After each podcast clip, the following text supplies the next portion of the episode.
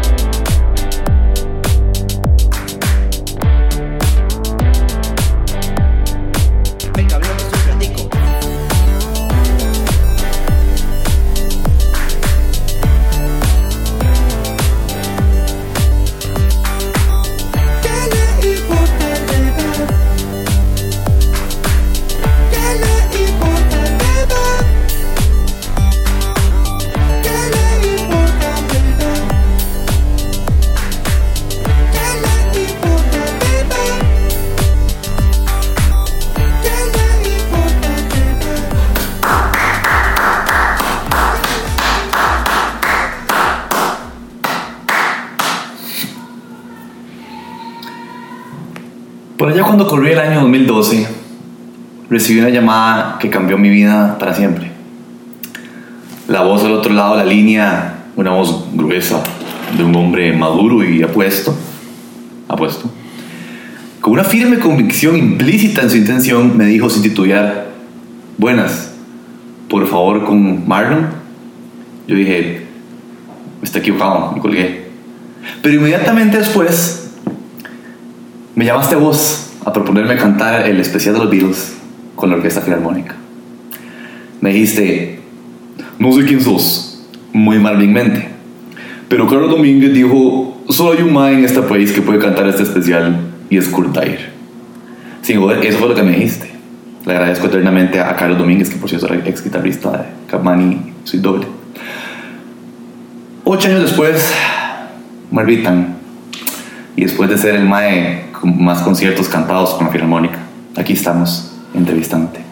Marvin Araya, ¿cómo estás? Bienvenido a ¿Qué le importa? Sea, ¿Cómo se llama? ¿Qué le importa? El- se llama ¿Qué le importa? El podcast. Él, muy bien. Bueno, no me acordaba mucho. Me acuerdo que te llamé, sí, me acuerdo. Ajá. Que me habían recomendado que, que, que cantaras. Me acuerdo que la hija de mi esposa en aquel momento te admiraba mucho. Pero yo pensaba que todos los que le gustaban eh, cantantes a ella eran charlatanes. Entonces, en principio, pensé que eras un charlatán, cosa que después me di cuenta que no. Corroboraste que no, por supuesto. Seguro que no. Pero sí, cuando te llamé, te llamé con la convicción de que mucha gente me, me dio a Kurt Dyer. Yo no sabía quién era Kurt Dyer. Entonces, eh, me acuerdo que fuiste a la casa a audicionar. Ah, eso exactamente voy a contar ahorita. Eh, fuiste porque me acuerdo que ella quería verte. Entonces, Ah. sí, sí, no, no, no, yo a cero, yo no quería verte, pero, pero ella quería verte. Entonces, fue muy simpático porque me dice, ay, si va a audicionar, dígale que venga, dígale que venga. dígale". Y entonces, bueno, fue. Pero, pero yo no sabía quién eras, pero sí te iban a ver algunos bares. Y, y sí, fue recomendación, fíjate qué vacilón. Hace, pero yo pensé que era antes, fue hasta el 2012. 2011. Los minutos que para mí se han hecho eternos los años al lado tuyo, Kurt.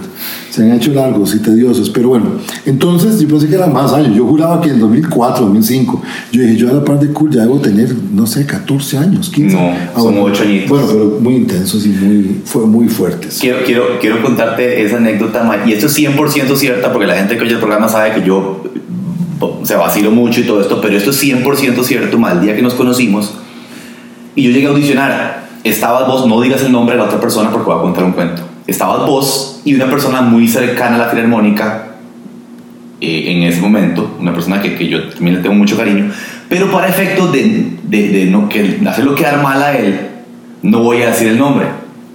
¿ok? Vos tampoco lo, lo digas, ¿ok? Esto pasó y es 100% cierto. Me acuerdo que yo llegué, para variar estaba jodido de la garganta, inseguro, "Ay, me canto bien, ¿verdad? Toda la historia. Toda la de toda- toda, de la, toda la de toda la vida, ya te la conoces, el que te conoces. Llegué, mae, yo llegué, yo no sé por qué ese momento yo no pensé en, al tener que presentarle esta vara a dos músicos de verdad, incluido el director de la Orquesta Filarmónica, no sé por qué no pensé en, en, en- en aprender mejor los acordes, buscar un tutorial en YouTube de cómo se tocaba la canción. En fin, yo llevaba Hey Jude. Yo llevaba Hey Jude, man, para enseñártelo, man. Y creo que Love Me Do, man, no me acuerdo cuál otra, man. Entonces empiezo a tocar yo Hey Jude, man, yo, ay, puta, no estoy cantando como quiero, no sé qué, no sé qué. Entonces, creo que toqué, toqué medio la canción, dos, la, la mitad de la canción para ustedes dos en una sala de una casa, nada más los tres en, en ese cuarto. Y me dice esta persona que estaba con vos, me dice, ¿vos estabas en clases de canto? Y yo, "Mm, no, no, yo como todo como puta. Y me dice, se nota. Y yo, no. Y yo, y mae, este brete sí que no me lo van a dar, mae. Pero yo me acuerdo que cuando estaba tocando Hey Jude, y eso es lo que tenía al puro principio de la, de la, de la, de la tocada, yo no me, revisé los acordes, nada más, y, y, luego me dice, pero eso no, eso no es un, eso no es un, un do, es como un fa, no sé qué, no sé qué. Yo, ay, sí, no, es que no. Y yo, qué pena que no hice la tarea para tocar estar enfrente. Igual no iba a audicionar guitarrista, ¿verdad? Pero bueno. Entonces me empezaron a preguntar más cosas sobre hey, qué hacía yo. Yo, sí, madre, yo trabajo en una empresa, pero renuncié hace un par de años. Literalmente dos años, había renunciado. Y me dices, esta otra persona. Me dice, madre, y, y, y, pero ¿qué haces vos entonces? Y yo, ¿a qué te dedicas? Y yo, "Eh, no, y yo, yo como que canto y así también. Y, bueno, y, y también estoy dando clases de guitarra. ¿Vos das clases de guitarra? Y yo, sí. O sea, ¿vos das clases de guitarra? y yo, sí, bueno, a principiantes, sí. Yo, madre, pero salí desmoralizado, pues al final me dieron el frente ustedes. Cosa que para mí fue, fue, fue increíble y, y definitivamente marcó un antes y un después en mi carrera. Sí, para nosotros también. Para nosotros también. He de confesarte que me acuerdo perfectamente, pero no solo a vos. eh, En otros momentos hicimos audiciones juntos y, y- y era muy duro, muy duro con, con la gente. Pero vos sabes que hay una cosa que es vital para mí. Eh, para mí, como propone, vos me conocés, vos sos de las pocas personas que tienen cercanía muy estrecha con mis hijos y conmigo. No, yo no tengo la puerta entreabierta, yo tengo la puerta cerrada o abierta. Nunca tengo la puerta entreabierta. De mi vida ni nada, por eso no tengo ni Facebook. Yo me sentí entreabierto como con vos. No, porque yo, esa es entreabierta hace poquitico era abierta. Ah, ok, ok. Créeme. Ok, exacto. si cerrada es cerrada. O sea, yo no, yo no, es, no es porque eh, eh, por mozote, porque no, es por una cuestión de tener la capacidad de corregir, de hablar, de decir, de opinar sin ningún tipo de cons- eh, consentimiento o, o pensar con cariño, sino que vos tenés que sentarte y pensar, bueno, con esta persona yo voy a ser totalmente honesto. Cuando tenés una relación afectiva, eso se, se traslada en el tiempo. Entonces vos decís, bueno, vamos a darle tiempo poquito a poco. En este negocio de la música no hay tiempo. O sea, vos no puedo decir, se la peló en el primer concierto, pero yo espero que para dentro de dos años esté bien. No puedo.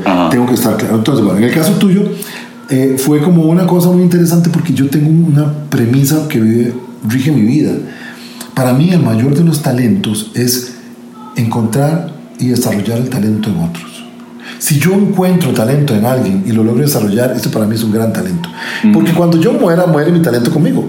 Pero Ajá. cuando yo muera, queda mucha gente que quedó pensando diferente, que cambió su vida, que piensa de una manera y de otra. Entonces, eh, a veces hay personas, digamos en el caso de este que está compañero a la par mía, que eh, le gusta como, como imponer su criterio muy, muy ferozmente ahora. Esto está mal ahora y no me gusta ahora. Yo no, yo le veo a la gente el talento en la pasta y digo, este mae, si la prepara, la va a pegar muy bien. Ujú. Pero si la prepara, porque yo sé que la puede hacer.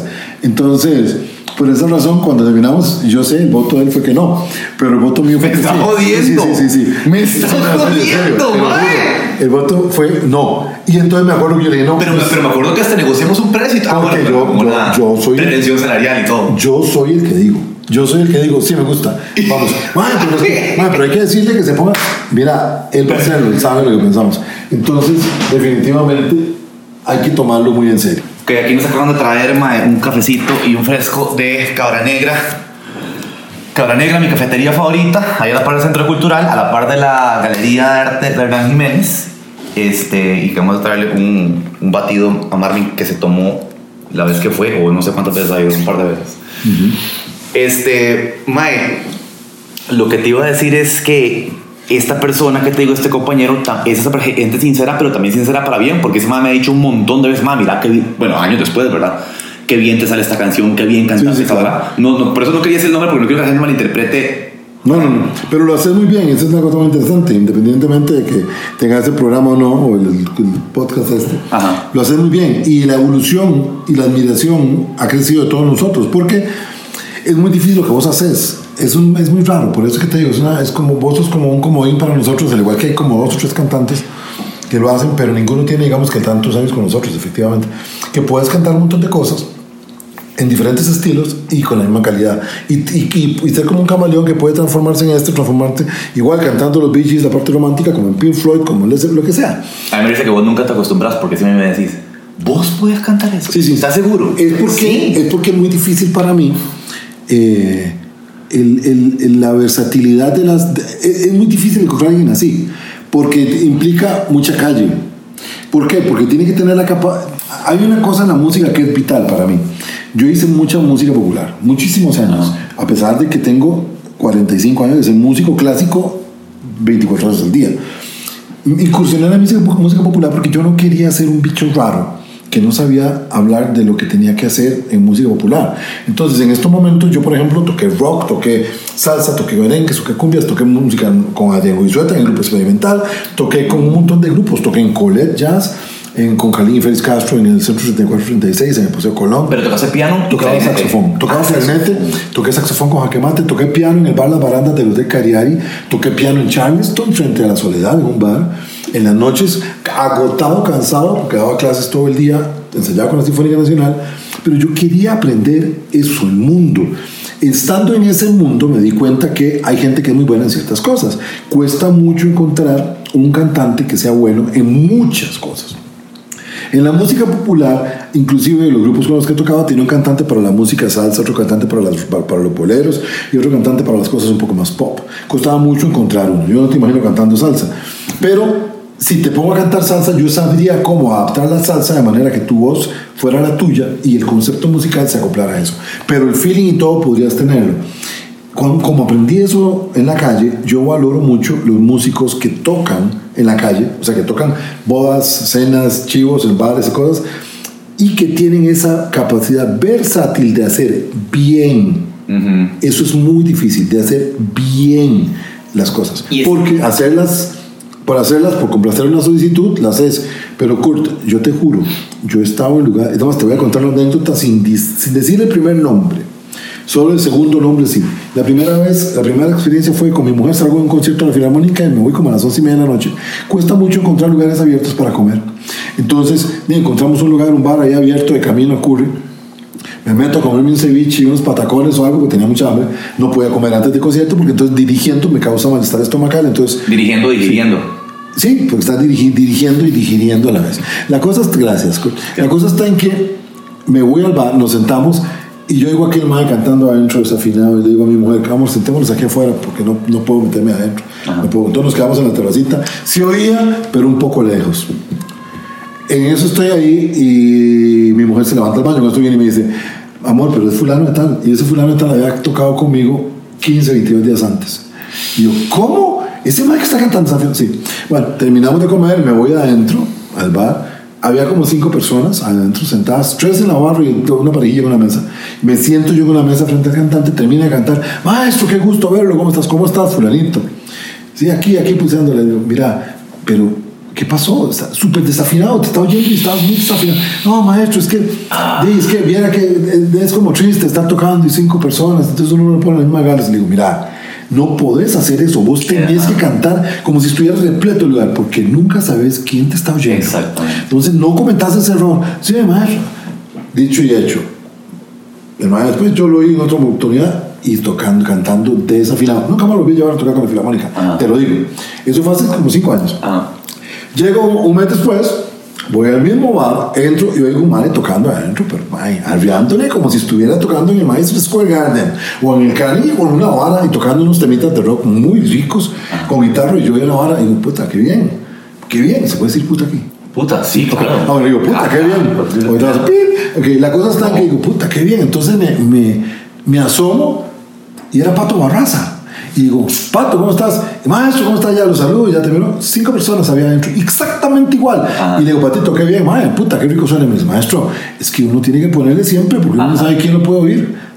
Mae, entonces digo yo, ¿qué diferencia? O sea, Pato es un mae que tiene años de años de andar y que tiene calle y recorrido, y el mae se para y haya dos personas, él no sabía que yo estaba afuera. Ajá. Y el mae me dice, siempre hay que ponerle porque uno no sabe quién lo puede oír. Entonces ahí, hay que darle, maestro, ese es pancito, el machete mío. Y el mae le estaba dando, mae, pero con garillo.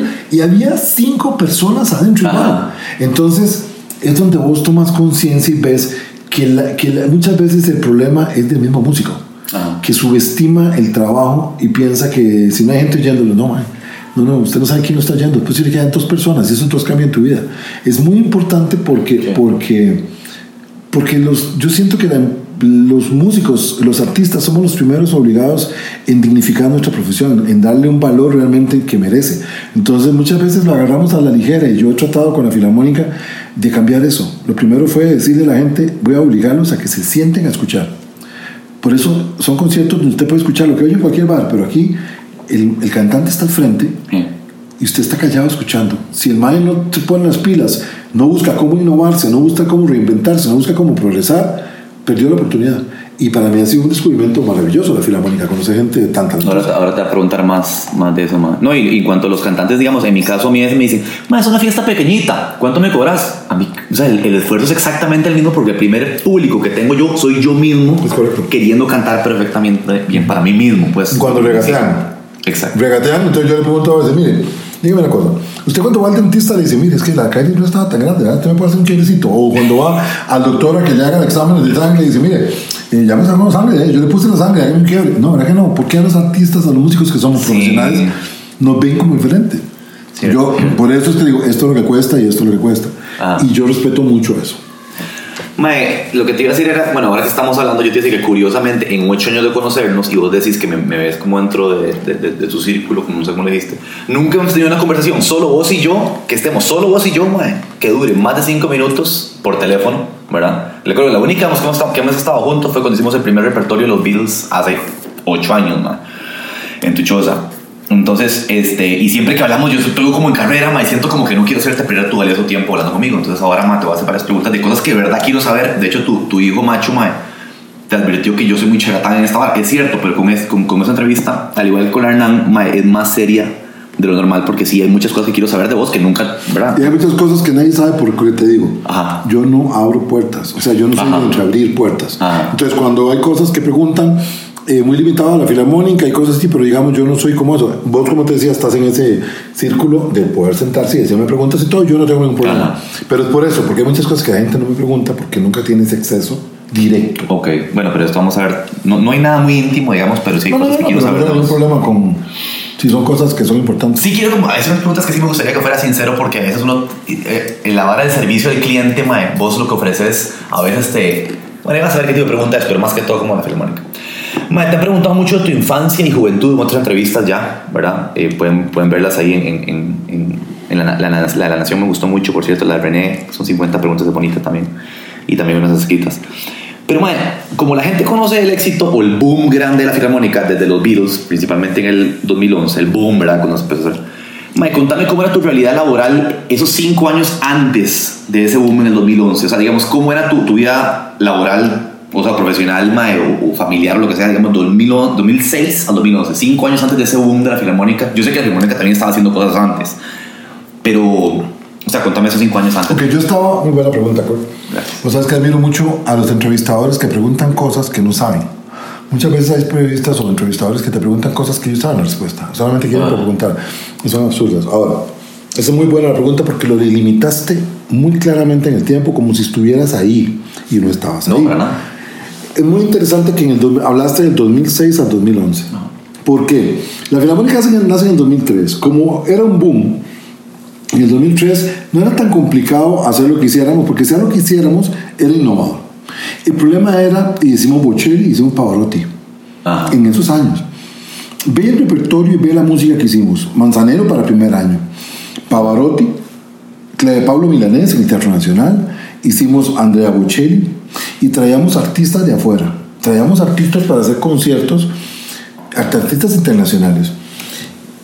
Cuando en ese momento yo era el que hacía todo, por ponerte un ejemplo, vendía las entradas, conseguía patrocinadores, hacía la música, hacía los arreglos orquestales. ¿En serio, Todo, todo lo hacía encima de todos. Vos podías ver a Manzanero, sabía. Pablo Milanés, todos. Hacían los arreglos orquestales y era muy difícil porque yo era, trabajaba en la Sinfónica Juvenil dando clases en las tardes, era director de la Sinfónica Juvenil, soy aún, desde el 90 soy director de la Sinfónica Juvenil, el, soy músico, primer clarinete de la Sinfónica Nacional, tenía la agencia, o sea, la Filarmónica, tocaba un montón de bodas, chivos, porque la Filarmónica nace de la orquesta mía de tocar bodas. La cosa está en que en el 2006 yo me empiezo a ver que se me agotan las ideas empiezo a ver que necesito cambiar conceptos, reinventarme. Entonces, bueno, voy vendiendo entradas, tenía una etiquetera y tengo el primer fiasco, el primer problema serio. La etiquetera que tengo me estafa. Entonces, en un diciembre, tengo concierto en noviembre y me di- dicen, nosotros le depositamos la primera semana de diciembre. Toco el concierto de diciembre Ajá. y me dicen, nosotros le depositamos, antes del 20 de diciembre le depositamos los dos. Los músicos esperando y yo no estaba acostumbrado a quedarles debiendo plata, pero es que la tiquetera me pagaba siempre 22 días después y yo tenía que explicarle, miren, la tiqueta, porque vendía los tiquetes. Hijo de pucha, digo yo, qué tirada, qué tirada. Y en noviembre me la plata y los músicos ya alegándome, músicos disgustados porque la gente no les gusta, sabiendo que había estado lleno el concierto. La cosa está en que en diciembre me dicen, no podemos pagarte porque la empresa vamos a cerrar en diciembre y cogemos la plata tuya para pagar prestaciones y liquidar a los empleados. ¿Y cuánta era? Que eran 14 millones de uno y como 12 millones del otro. Te estoy hablando del 2008. Es hace 11 años. Era mucha plata para mí. Y más, más que todo porque estaba con la orquesta en esa etapa en la que estaba tratando de reinventar y hacer cosas y todo. Y fue un fiasco. Entonces yo empecé, yo me senté con mis hijos, les hablé y les dije, ellos están chiquitillos. Ajá. Fíjate que Sofi tiene 31 años y eso fue hace 11, tenía 20.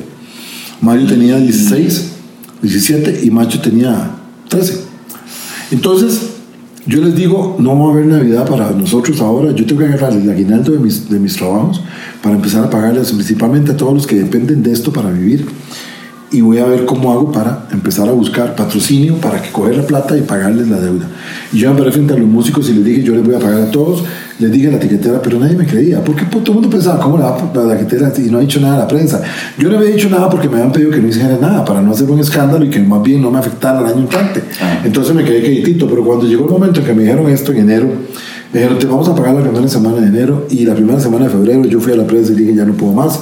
Y les dije eh, lo que había pasado, eh, llevé a juicio a la gente, ya parece que había pasado en otro momento con alguien, entonces no se vio obligada a pagar porque si no pagaba y la condenaban iba a la cárcel, porque ya en una ocasión anterior le habían condenado y le habían dado libertad ¿Y a condicional cuánta gente le debías plata? a toda la filarmónica, 70 personas. 70. Ah, por eso quería saber que, que 70 personas. Y estoy hablando de que entonces yo empecé y le empecé a pagar a todo el mundo, por supuesto, no me lo iban a dar inmediatamente, entonces llegaron a un arreglo de pago en el cual me daban una parte aquí, otra parte allá, y yo, ya los músicos se dieron cuenta. Ahí hubo gente que se portó maravillosamente bien, Elías Arias, el de LSTV, por ejemplo, y por eso está conmigo todavía. Elías me dijo, Mae, por mí no te preocupes, yo estaba a la par tuya y yo no dando mucho trabajo, yo sé lo que te está pasando, ya vi, Mae, y todo, no te voy a presionar. Echarle tierra a eso. Lo único que te voy a pedir es que siempre nos tengas ahí para cualquier cosa, mae, que contes contar con nosotros. Pero, mae, por mí no te preocupes porque yo sé la angustia que estás pasando porque te van a dar fraccionado. Pagarle a los músicos, mae. Lo conmigo con que nos des trabajo, mae, que estemos juntos. Y, mae, yo no los suelto a ustedes por la lealtad que han tenido y de verdad se portaron muy bien. Y algunos músicos, se me fueron tres o cuatro músicos resentidos porque no, no, no les gustó que les debiera plata desde noviembre. No les pude pagar a todos con mi aguinaldo, ni con el sueldo, ni con nada. No hubo Navidad ese año. Ese año tomaron mis hijos conciencia de que la orquesta era muy importante para mí y me vieron preocupado. Y se integraron a la filarmónica. Chiquitillos. Mario empezó, inclusive empezaron, querían ser músicos y Mario empezó a estudiar publicidad de mercado para Ajá. ayudarme. Y Macho relaciones públicas y se graduaron en eso.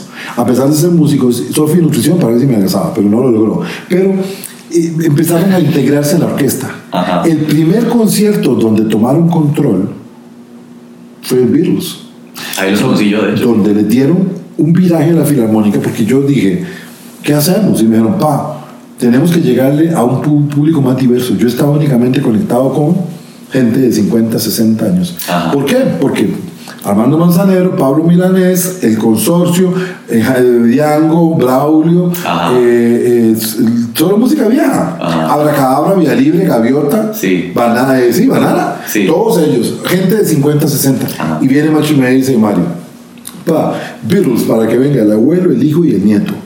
Y le metieron, le cambiaron por primera vez el formato del programa de mano, le pusieron color. Y le quitaron la vara que yo tenía, que era muy sobria, según yo, y le cambiaron, le pusieron color.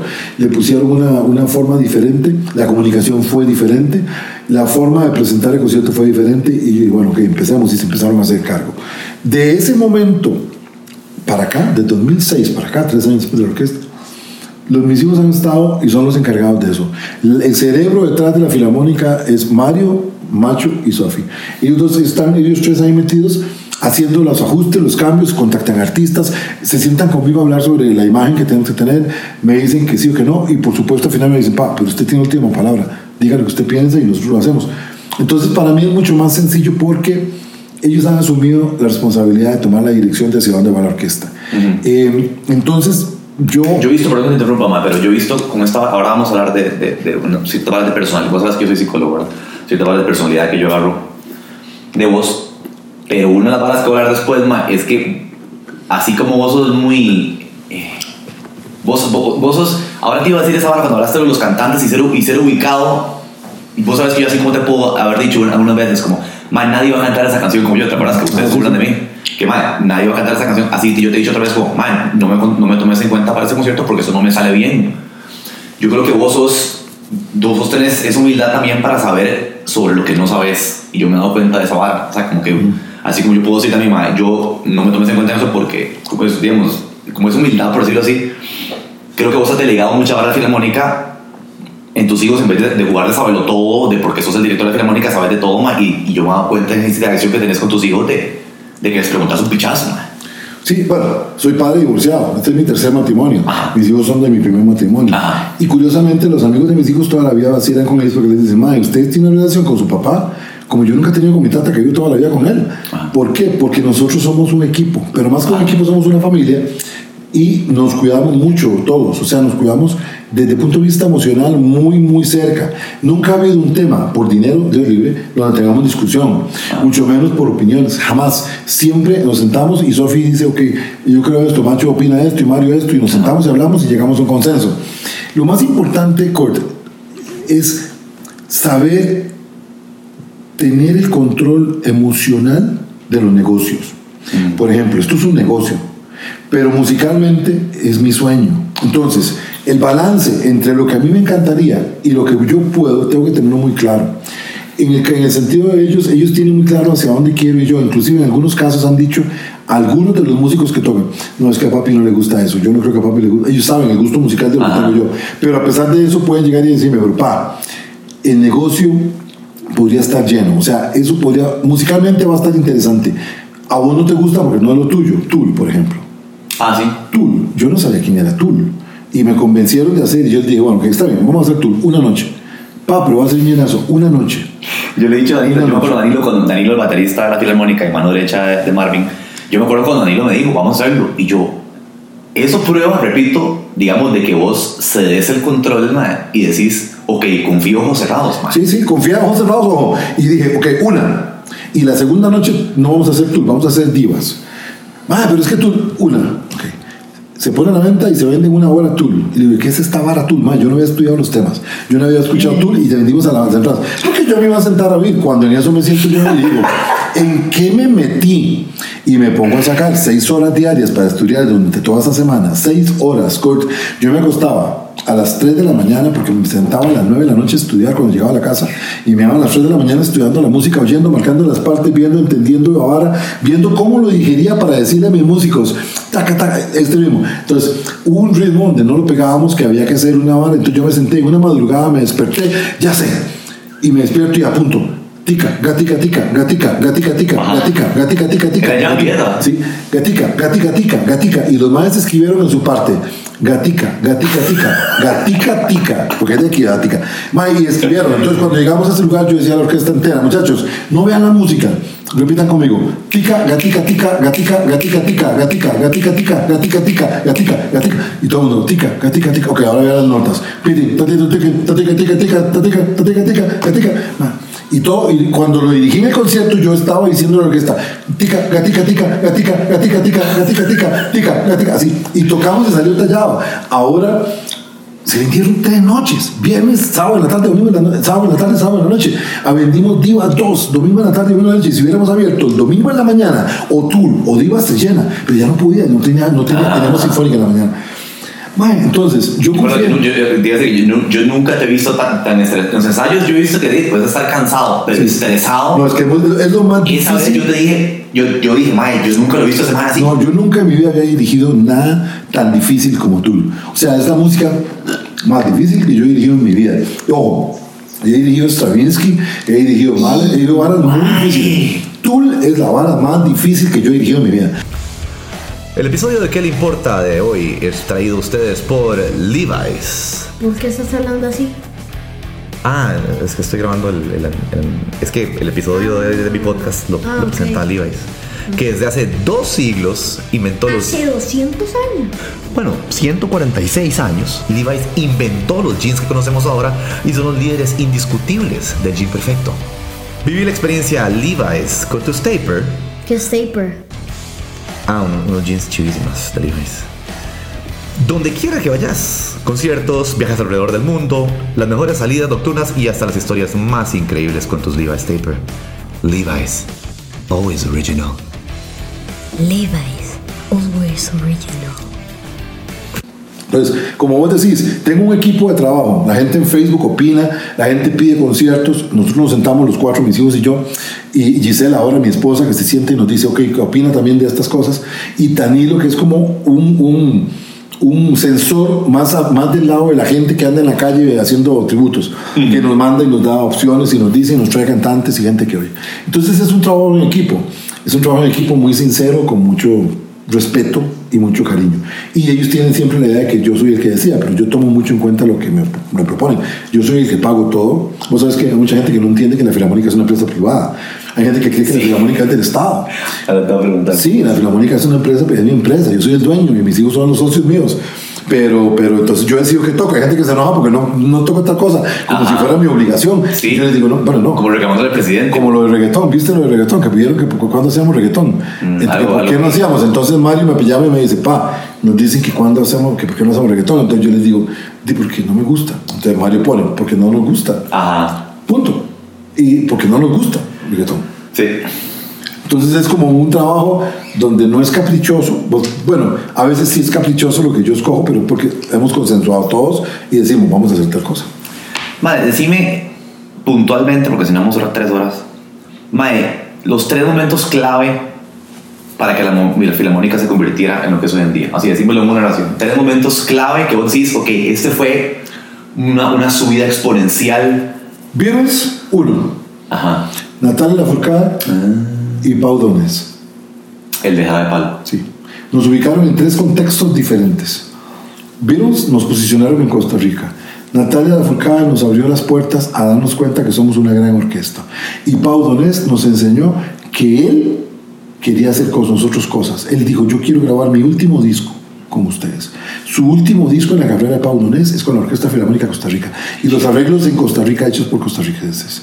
Igual con Natalia. Entonces, Natalia nos abrió el mundo diciendo, Natalia Lafourcade dijo, yo voy sola, no trajo a nadie, creo en ustedes. loco, no. Vino sola ella y nosotros la acompañamos y se fue fascinada. Y si vos, yo te enseño la colección de fotos donde está así con las manitas que usted diciéndome, yo quiero que me vaya por traer, se lo ruego, se lo ruego, se lo ruego, donde me pide Natalia Lafourcade. Y después donde Pau Donel me dio el abrazo despidiéndose, donde me dice, yo, eh, eh, papá, me decía, papá, yo no creo que te vuelva a ver, pero te quedó, se quedó en- con vos la mitad de mi vida. Y, Pau Donés se quedó con vos la mitad de mi vida, porque lo que hicieron ustedes con mi música en ese disco es lo que nunca soñé que pudiera hacer. Y si vos oís el disco, lo, vamos, lo mandamos hoy a nominado los Grammys, para ver si logran ponerlo, pero lo que Pau Donés hizo en ese disco con nosotros y lo que nosotros hicimos, Paul Rubinstein, que hizo los arreglos, Ajá. Es, es histórico. Ojalá que la gente en el mundo nos vea y cada vez nos vamos a ir dando a conocer más. Sí, que risa ahora como lo de, lo nadie es profeta, porque la gente es como, sí, la filarmónica, qué buenos que son y todo, pero no saben que Nadie entiende que los conciertos de la Filarmónica son estrenos mundiales cada vez que tocamos. Eso es muy importante, Kurt. Cuando nosotros llegamos a un concierto, Maiden, que tenemos ahora, toda la música se está haciendo. No es como que mandamos a traer música de otro lugar. La música se está haciendo aquí para que nosotros la estrenemos aquí. Las piezas de Maiden todo el mundo las conoce, pero los arreglos de orquesta los oye. Fito Páez, el primero de mayo, estamos estrenando la música en Costa Rica y Fito viene a cantar con nosotros con la orquesta filarmónica. Entonces, ma, es, es una vara donde empezamos a abrirnos puertas y la gente empieza, artistas de ese nivel, a, a, a venir a creer en nosotros. Sí, es como cuando yo te dije ahorita, para que vos quisieras hacer la entrevista, te dije, mae, también he tenido a Celso Borges y he tenido a Hernán Jiménez. Es la bueno, también la filarmónica. Como ya, ya te empiezan a llenar el, el currículum, para ver quién más puede- podría venir. Mae, una de las cosas que, que la gente más espera, porque lo sé, porque lo, me lo han dicho 600 veces, la gente más espera cuando va a un concierto de la filarmónica son tus intervenciones. La gente se caga de risa y tu sentido del humor aporta demasiado al show.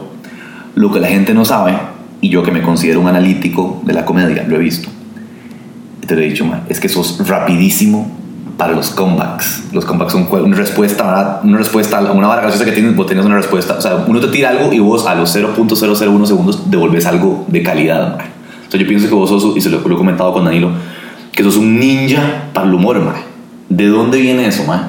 Yo soy así. Si vos estás aquí conmigo, vos sos igual a mí. Yo soy igual a vos. Yo hablo como estoy con vos, con otras personas, exactamente igual. Te voy a contar cuál es, digamos, la característica más importante. Yo no me meto en un personaje. Yo soy así. Y vos te sentás. en- vos has estado en la mesa con nosotros, con mis hijos, cuando Sí. almorzamos. Y vos has oído el chingue cuando queremos joder a alguien. No nos tenemos que decir nada. Por ejemplo, cuando está alguien sentado, yo les digo, yo quisiera agradecerle a, a una compañera de macho que llegó un día pues, solo a almorzar y no lo conocíamos. Llegó ese día a almorzar. Bienvenido a Miguel. Miguel, yo realmente, muchachos, estoy muy seriosísimo, todos serios, y yo soy serio. Cuando la gente me ve, gente cree que estoy plano. Sí. Entonces me- le digo, yo quiero agradecerle a, a Miguel, para Miguel, Miguel, porque es la primera vez en mi vida que un amigo de macho eh, nos invita a comer, o sea, decide pagar él. Y, y- para mí es algo que me conmueve, que me llena de ilusión, porque nunca un amigo de macho, ni un amigo de mis hijos ha tenido ese detalle para conmigo. y Yo realmente quiero agradecerle a Miguel. Entonces Sofi dice, ay, amiga, qué lindo, muchas gracias. Sí, no, papi. Eh, todos se apuntan y macho empieza y dice, macho, bueno, papi, bueno, pero digamos que Miguel, Miguel eh, quería hacerlo, pero era una sorpresa. Entonces Mario dice, mae, te juro, Miguel, mae, yo no te conocía, pero te empecé a querer en este momento. Y yo a Miguel donde se le empieza a desencajar la cara y en eso le dice Macho, Miguel, Macho, Macho, voy a ir al baño en toque. Me acompaña. Entonces Macho se va conmigo y nos quedamos cagados los tres de risa. Se fue a decirle, Macho, Macho, yo no te dice, ¿por qué a llorar, mae? Yo no tengo plata, voy a llamar a mi papá. Y entonces ya Macho dice, no, no, jodiendo. Mae, no, su papá es muy serio, mae, ahora se va a enojar. No, no, en eso viene. Y el mae venía desencajado, mae, con los ojos llorosos. Y le decimos, yo siento, y te voy a contar un secreto que es importante. A mí me chocan las actitudes de los directores de orquesta. Los directores de orquesta tienen la idea de que tienen que ser divos y dioses, amos y señores del lugar. Tienen que tener todo el mundo una parsimonia y un respeto y una idolatría hacia ellos. Yo quería romper con eso.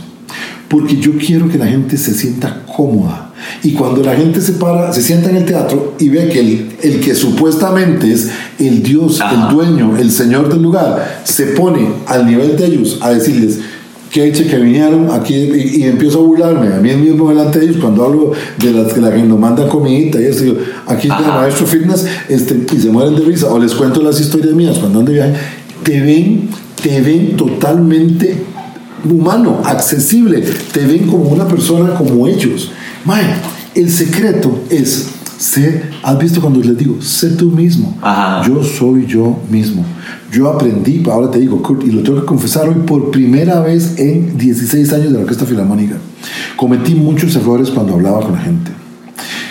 Muchas veces. ¿Cuando hablaba con la gente cuándo? ¿En qué contexto? En los interludios, en los ensayos de los conciertos de orquesta, al principio hablaba mucho, decía cosas que no tenían sentido, repetía los mismos chistes, hasta que un día mi papá me llamó y me dice, papito, estás hablando mucho.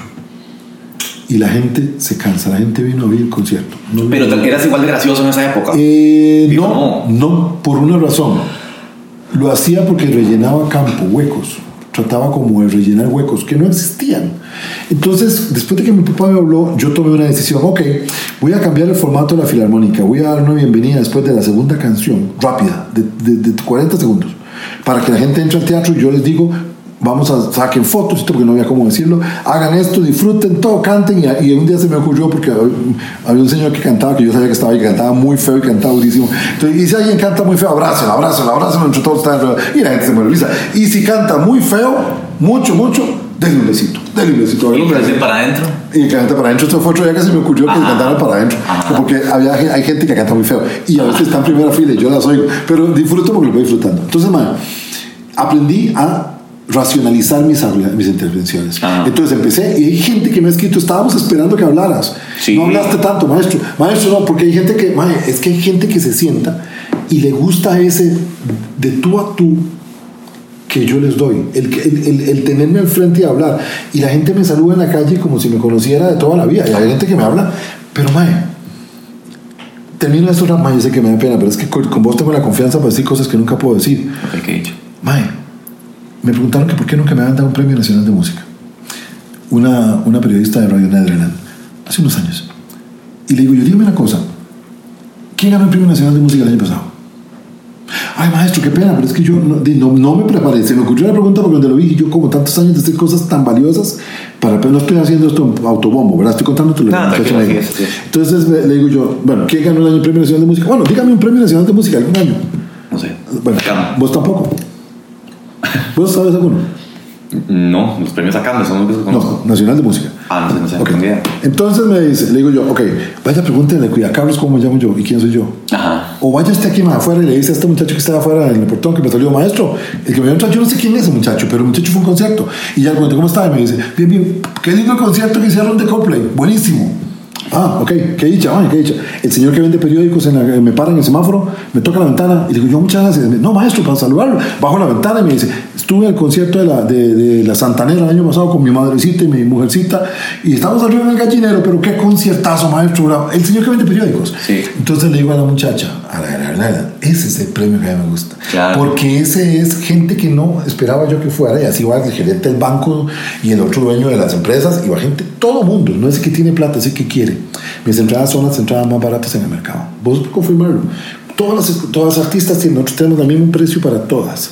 Todas, desde Fito Páez hasta Los Ángeles Negros, hasta el de Plancha, hasta el de Cobre, todo ese mismo precio, todo no cambia, con 70 músicos, pantallas, arreglos y 850 personas. Sí, es que la gente muchas veces no, no sabe lo que, lo que está atrás. Lo que dijiste ahora del premio me recuerda una vara que yo lo he adaptado también, eso que decir, yo lo pienso no tanto en premios, pero hay una vara que, que- ¿sabes es Jim Carrey, verdad? Sí, claro. Este ma dice que, que qué regalo más chiva puede ser que la gente siempre lo reciba uno con una sonrisa, porque le recordás cosas, momentos chivas, Sí, sí, en sí. mi caso que hago videos y la gente así, que, que, la gente, que el regalo más chido que la, la vida le ha dado a ese, mae, él dice que es reflejarse en la cara de la gente que lo reciban con una sonrisa, ma, es súper chido, o sea, como es una hora como, como un agradecimiento, digamos, inmediato. Mae, siguiendo con esto del humor, mae, este, vos no sos de reírte, yo sé que te reíste en esta entrevista, pero vos, vos usualmente, agarras mucho, no sos el tipo de reírte mucho, mae. No. Hay dos tipos de persona graciosa. El que hace reír, pero también se ríe, yo, yo me río un pichazo. Yo hago reír, pero me- yo soy Mike que me río de muchas cosas. Y la otra, la otra tipo de persona graciosa es el que hace reír, pero casi no se ríe. A vos cuestas, yo no me acuerdo nunca No, no, no, que yo te nunca, he hecho nunca, reír. nunca, nunca, nunca, me has hecho reír. por eso. Porque a veces pienso que bruto corto. Bueno, por eso. O sea, yo, de hecho, tu carcajada no la No, conozco. ahora te voy a contar un secreto. Yo tengo cinco amigos. Ajá. Cinco amigos, aparte de mis hijos, ¿verdad? Ajá. Cinco amigos. Mis hijos, si le preguntas, ellos te van a decir. Ajá. Igual que mis hijos te pueden decir, ¿cuál es mi pasión número uno? ¿Cuál es la pasión? Cocinar. Cocinar. ¿Y la número dos? Eh, hablar mierda. El cine. Ah, ok. Y la tercera, la música. ¿Están así? Bueno, sí, sí, sí, sí, sí. La primera es el cocinar, la segunda es el cine y la tercera la música. Bueno, mis amigos son los únicos, inclusive tengo fotos eh, de carcajadas con Pancho, con Bismarck, con Merce, juntos los tres, donde me está contando Pancho un cuento, y son los únicos que me sacan carcajadas. O sea, que me, que me ponen rojo y no puedo respirar. Esa era mi pregunta. ¿Quién te hace reír a vos? Ellos, ellos y mis hijos. O sea, nosotros, por ejemplo, nos sentamos, mis hijos me sacan carcajadas de morirme risa. Mario y Macho son, Sí, son brillantes. Sí, son brillantes. Son, Son de los más graciosos que son, son personas. Ahora, yo les digo que ellos son copias viles y vulgares del original que soy yo. Ajá. Pero, pero cuando nos sentamos, sí, sí, sí, sí, sí, porque los dichos que tienen son míos. Yo les digo, la forma de tirar una cosa y Sí, quitarse es demasiado, son demasiado buenos. Entonces, ellos y mis amigos, mis amigos Bismarck, Pancho, Merce, que nos hemos Merce, la- la violencia. Sí, Merce tiene, Bismarck y Merce tienen 45 años de estar conmigo y Pancho con Pancho 35. Y son amigos de toda mi vida. Y, pero entonces son pocas personas que me dicen vamos y yo no pregunto a dónde. Yo voy. O sea, Ajá. si me dicen vamos, yo voy. Eh, no voy a preguntar ni a dónde ni a qué hora vemos. Vamos un toque. Yo me monto y me voy con ellos. O sea, son amigos de esos, amigos de los cuales, si, si Bismarck eh, no me tiene que, Merce no me tiene que preguntar qué me pasa, me da un abrazo. ¿Me entendés? No me pregunta qué me pasa, me, ve- me ve, me da un abrazo y me hace un cariño. Pancho llega y me dice, "Pe- préstame carro, pudiera parqueártelo bien, o "Mae, voy a ponerte una cosa. Ahora me Ajá. mandó aquí un playlist porque me vio tenso ayer. Entonces no le pedí, me mandó un playlist de jazz y me dice, "Mae, ahí te mando un playlist que dice, me senté a hacerte un playlist para vos, para que lo digas. Me senté Sí. a sacar un ratito para vos, para que digas un playlist, porque Chido. sabe que yo no tengo tiempo. Entonces, bueno, ellos me sacan carcajadas. Ahora, yo no me río tanto porque yo no estoy tratando de hacerte reír, estoy diciendo lo que se me ocurrió. Y lo que se me ocurrió fue eso. Y a vos te da risa. Sí. Pero yo a veces me vuelvo a la gente seria y le digo, porque se burlan del maestro. Y le estoy diciendo la verdad. O sea, Ajá, y es peor, peor de risa. Pero, mae, el día que le dije a la gente que estaba en el Teatro Nacional, que les dije, es que yo era, un- yo era cuando vine al teatro, yo era un limpio, iba a galería, yo era un limpio. Y empiezan los de abajo a decir los de arriba, ¡limpios!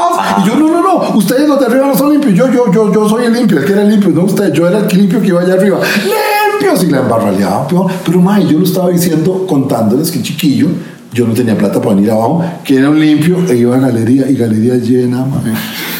Ay, Dios mío. Es ma, para complementar con lo que te dije antes, mae, a alguien le comenté esto, ma, no me acuerdo quién. La gente que me, que me habla a vos, mae, siempre le digo eso, que, que, que no. O sea, no, no es, no es- Uno no puede inventarse esta personalidad. O sea, un, que pone cualquier director de orquesta que vos conozcas, de un día para otro no puede decir, ok, ma, voy a ser carismático. Ahora sí voy a ser gracioso. Eso no se puede inventar, ma. Entonces es una vara que siento que la gente aprecia mucho. No, y lo ve que es auténtico. O sea, yo. Sí. Porque hay una persona, inclusive, que un día me decía, Mae, yo siento que vos, por la filarmónica y el realce que tiene la orquesta, vos deberías salir al teatro y pararte frente y muy buenas noches. Están bienvenidos. Sea, este, y postar la voz, mae, Ajá. darle un poco más de show. de la- y le digo, Mae, es que yo no soy ese. Ajá. Yo no sirvo para esa vara. Hacer como, hacer como un papel. No, por eso te decía que yo no me meto en un papel de director. Exacto. Mi papel es ser yo. Ahora, el director, sí. Entonces, por eso, jodo. Hay gente que me jode porque yo les digo, yo no soy un gran director. Yo soy un director grande, por gordo. Yo soy un director grande. No soy un gran director, soy un director grande. Y, y la gente se muere de risa, porque lo, lo entiende desde el punto de vista humano. O sea, es cierto, mae. Soy grande porque soy grandote, pero no porque soy un gran director. A mí una mañana vez, eh, bueno, una vez, fue como, tres meses, me dijo que yo no daba un buen show cuando yo canto porque yo no interactúo con la gente.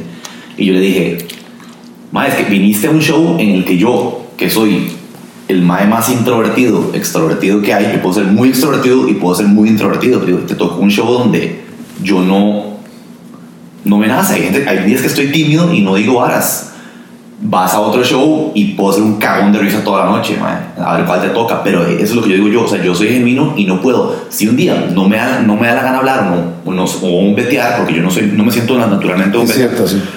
dime, no voy a hacerlo. Es entonces, y es lo correcto y es lo honesto. Tienes que ser muy honesto con tu profesión. Tenemos que ser muy honestos porque la gente, por más que pague, está pagando por venir a verme a mí, tal Ajá. como yo soy. Pero cantar, eso que dije, persona, yo canto, Sí, sí, sí, sí, sí. no viniste a ser un comediante, Sí, no, no. soy comediante, comedia cuando voy a hacer comedia. Ahora, si vos sabes que sos bueno para eso y puedes hacer un plus y reinventarte y utilizar un poquito eso, Ajá. puede darle un realce a lo que haces. Pero, pero si no lo sentís como, espérate que te nazca. Sí. Yo no lo sentí, mae. yo te juro que yo no lo sentí. Ajá. En algún momento lo hice por salir de un paso. La primera vez que yo hice un chiste fue porque se jodió el micrófono de Mario Giacomelli. En un concierto de música de películas. Entonces, eh, se la jodió el micrófono. Ah, no, se fue la pantalla. Se fue la pantalla. Ajá. Entonces Mario se quedó trabado porque no sabía qué hacer porque se fue la pantalla, se jodió. Entonces el que estaba allá arriba me hace señas de que es un toque. Entonces yo no tenía micrófono porque Mario Giacomelli se quedó. Entonces yo me vine hasta donde estaba Mario Giacomelli a un lado del escenario. Pues nunca ha sido un concierto de películas. Eso, No. eso lo resiento mucho. Bueno, me voy al lado y Mario Giacomelli me lleva como dos cuartas. Yo nunca he ido a un concierto de la Filarmónica que no canto yo. Bueno, dale. Está resentido más aún. Espérate que le comente a mis hijos. La cosa está en que eh, él es como dos cuartas más alto que yo. Ah. Entonces 25 centímetros, no sé. O más. Y entonces donde llego yo a pararme el micrófono está muy alto. Entonces bajo mi micrófono y digo, ¿qué mae más alto es Mario? Y se murió todo el mundo de risa. Lo que se me ocurrió fue eso. Ajá. Entonces empecé y cojo el micrófono y digo, bueno, como pudieron ver, el concierto de música de películas es un concierto que tenemos muchos años de estar preparando y es que tengo que hablar porque se jodió la pantalla. Entonces, música de películas, como les decía, y la gente se murió de risa porque yo tenía que llenar el hueco, man. Y estoy hablando aquí yo, y sí, entonces es para nosotros un gran gusto, un gran placer estar haciendo este concierto. Ya casi lo arreglan. El eh, concierto. Sí, sí, sí. Entonces yo hago, me haces una seña cuando está listo, porfa, y todo el mundo no aguantaba. Ma, pero yo te he visto, sí, pues, yo, yo te he visto improvisar en un montón de contextos. ma, improviso. en contextos, digamos, en los ensayos de la Filarmónica, que bueno, estás en tu en familia, pero también una vara como con un público lleno, ma, improvisas lo que te da la gana, ma. Ma, otro, otro punto de vista, bueno, otra, otra cosa que quiero hablar ma, aquí es, bueno, o- justo lo que te estaba diciendo, así como yo no me doy cuenta de sus chistes arriba, porque siempre estoy en el camerino, ma, y nada más oigo. Yo,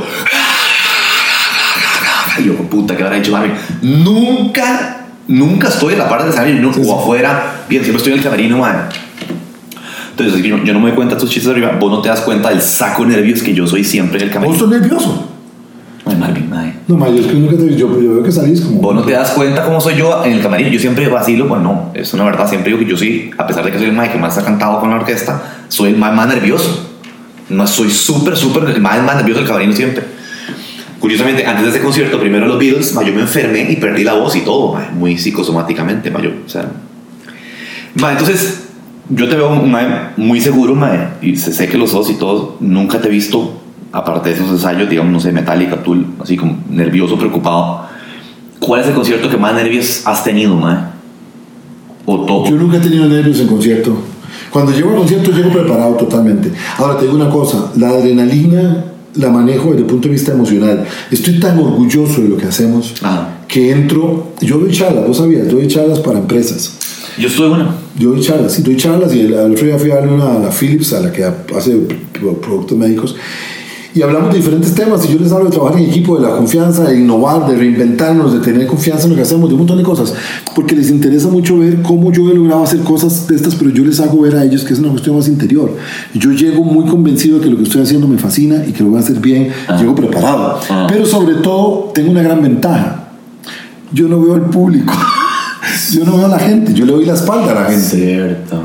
Entonces, la atención que tienen todos los que están viendo el público, o vos que estás ahí al frente viendo el público, yo no la tengo. Sí, yo tengo una visión de un ambiente controlado mío, Ajá. mis músicos, donde los estoy viendo y estoy haciendo, pero nadie más existe. Y que ya escogiste que en los Y que son mis, ya claro, y son mis músicos de toda la vida. Entonces, ellos pueden, se les puede estar llevando puta. Yo no, porque yo estoy con ellos. Yo soy como el, el catalizador o el man que ejerce el control y les da tranquilidad, porque yo no estoy enfrentado al público. Entonces, hay un dicho antes de entrar que yo oigo: invoca el lupo. Sí, sí, sí, eso te iba a hablar ahora. Invoca el lupo es en la boca del lobo. Ajá. ¿Qué, qué es la boca del lobo? Aquella cámara negra donde está el público, que vos no ves nada. Ah. Es una como la boca del lobo. Y cuando estás en la boca del lobo, ¿qué pasa? Se muere el lobo. Por eso cuando me dice Juan Carlos, Ah. voy a entrar, invoca el lupo, yo le digo crepilupo y entro al concierto. Crepilupo es que muera el lobo. Ajá. ¿Quién va a morirse? ¿El lobo o yo? El lobo. Ajá. Y yo entro ma, y me paro en el escenario y vuelvo a ver a lo que veo siempre. En los ensayos. Mi orquesta. Sí. No veo a nadie extraño. Si yo tuviera mi orquesta y en la espalda de la orquesta todo el público sentado, podría ser diferente. Pero como tengo a mi orquesta, es como estar en, en mi charco. Sí, es la diferenciación que yo hago entre, entre hacer stand-up comedy y cantar, ma. La gente me dice, ma, pero ¿cómo te das nervios hacer stand-up comedy? Y es que cantar, yo estoy ejecutando algo que ya sé, Sí, sí, que va a sí. salir, que probablemente salga bien, pero la interacción de... A mí toda la vida me hizo gracia hacer un stand-up comedy, vos sabes. Me hizo gracia hacerlo, pero lo hago con mis hijos, nada más, o con mis amigos. Porque disfrutamos mucho de hacerlo muy natural. Pero una vez me habló alguien, yo creo que fue, yo creo que fue René, que me dice, "Man, usted debería hacer un Pero sí, Madre, y yo no, no, no, porque también no me saldría natural. Tengo chistes de mi vida Ajá. que son muy naturales. La vez que fui a ver a Hernán Jiménez, yo decía, pucha, yo si me paro hablar de mis paras, qué montón de varas de verdad que podría asociarte en mi Ajá. vida, de cosas que me han pasado que la gente se puede morir de risa. Mis amigos oyen mis cuentos. Cinco, seis, siete veces y me dicen, madre, contate otra vez aquella vara de lo que te...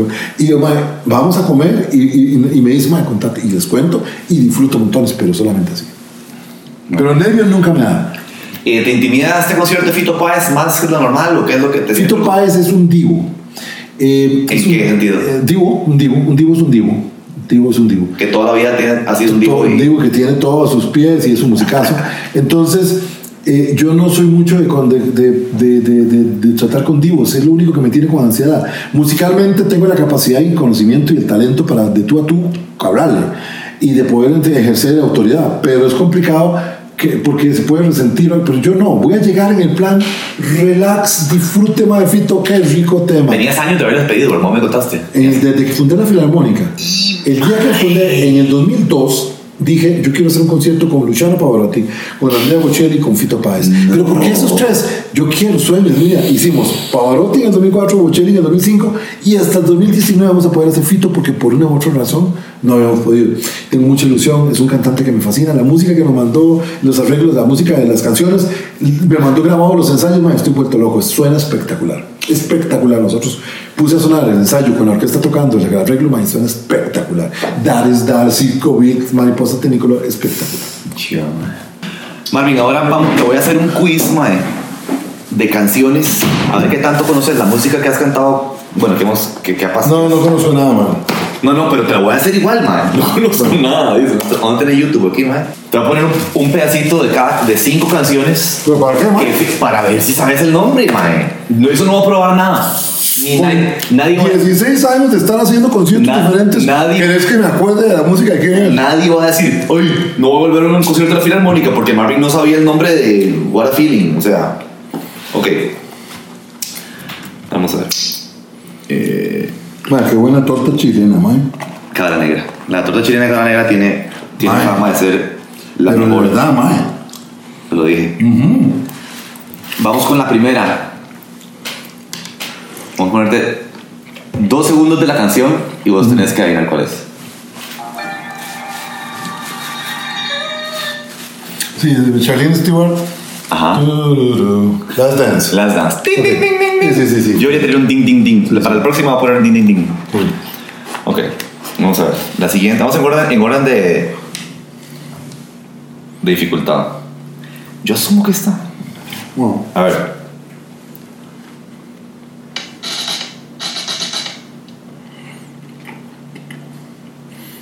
no. Ok, otra vez. Vaya puta, toda la melodía, weón. ¿Cuál es? Ahí está el nombre de la canción. no, sé. Bruno Mars. ¿Qué? ¿Qué es de Bruno Mars o qué es? Eh, no, no, no es esa. No, es que no vi mal. Estaba concentrado la torta chilena. Ahí está el coro, weón. Es el coro, la canción. Eh, disco, pero no, no, no sé qué es. Sí, sí. With you. Ah, Rock With You. Ok. Pero tiene una entrada de batería así. Taca, taca, taco. Ajá. Ah, y además que no me llegaba a ensayos hasta junio. Estoy estudiando ahora Maiden. Ok. Vamos a ver. Ma, es que tampoco no puedo, ma.